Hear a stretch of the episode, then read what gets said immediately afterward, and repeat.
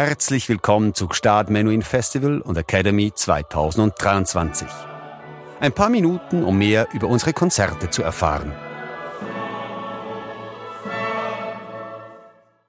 Trügerischer Jubel. Katja und Marielle Labeck, Gstaad Festival Orchestra, Jaap van Sweden. Mit seinem zweiten Programm dieses Sommers setzt das Gstaad Festival Orchestra seine Suche nach sinfonischen Meisterwerken fort, mit der es bei seiner Gründung im Jahr 2014 begonnen hat. Unter der Leitung von Jaap van Sweden nimmt es eine der berühmten Kriegssinfonien Schostakowitschs in Angriff, die neunte, die in den Wirren des Zusammenbruchs des Dritten Reichs und der Feierlichkeiten zu dem am teuersten bezahlten Sieg der russischen Geschichte entstanden ist.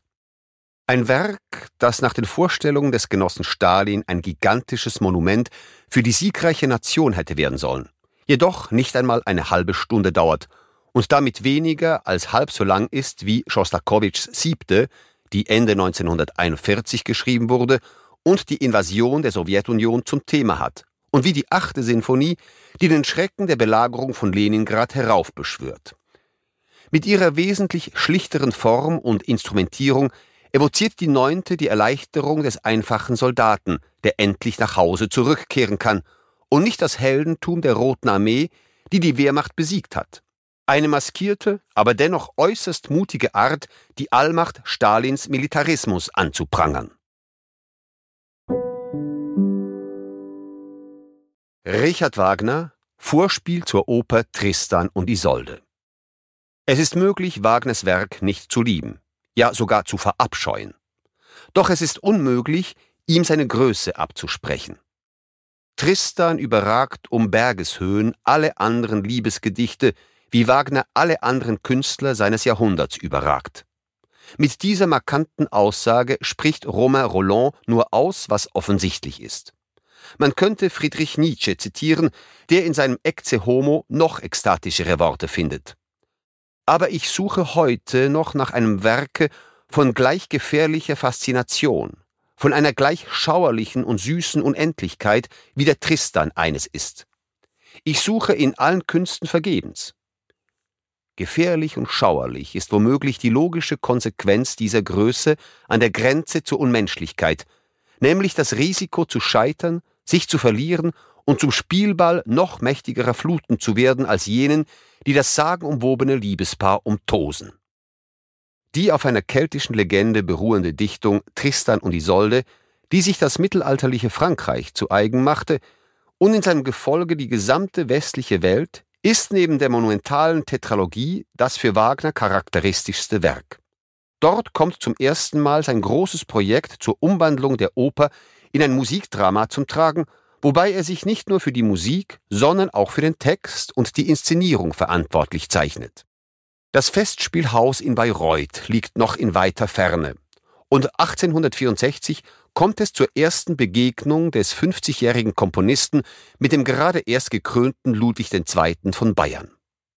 Die Premiere findet am 10. Juni 1865 an der Münchner Hofoper unter der Leitung von Hans von Bülow statt.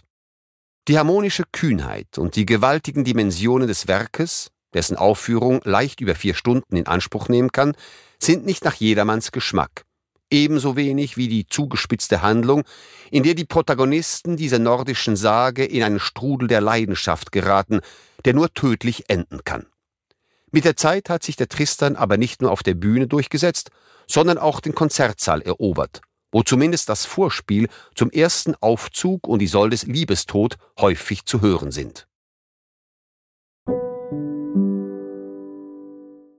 Mozart Klavierkonzert Nummer 10 S-Dur für zwei Klaviere.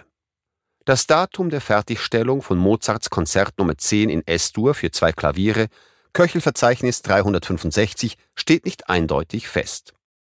Ausgehend von der Handschrift der Kadenzen, die Mozart und dessen Vater Leopold zugeschrieben werden, und der verwendeten Papiersorte neigen manche Experten dazu, es in den Jahren 1775 und 1777 zu verorten, während es in jüngerer Zeit häufig auf 1779 datiert wird.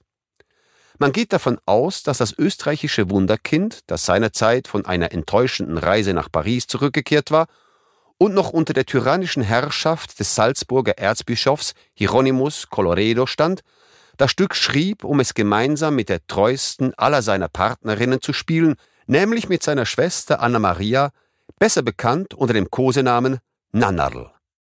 Es gibt auch Hinweise auf eine spätere Aufführung mit Mozarts Schülerin Josefa Barbara Auernhammer anlässlich eines Privatkonzerts. Trotz der Orchesterbesetzung, die er selbst später noch anreichert, zu den ursprünglichen Oboen, Fagotten und Hörnern kommen noch je zwei Klarinetten und Trompeten hinzu, räumt der Komponist den beiden Klaviersolistinnen eindeutig Vorrang ein. In einem besonders ausgewogenen Dialog kommunizieren sie gleichberechtigt, ohne einander je zu dominieren.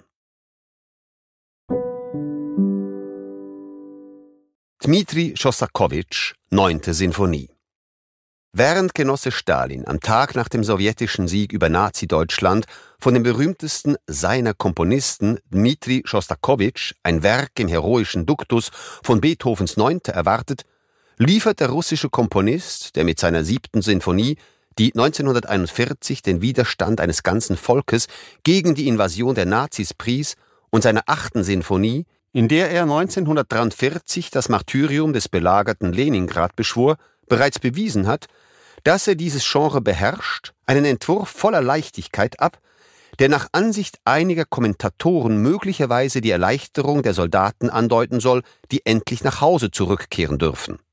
Hat er das Leben besingen wollen und es dabei beinahe verloren? Darin klingt ein wenig seine eigene Lebensgeschichte an.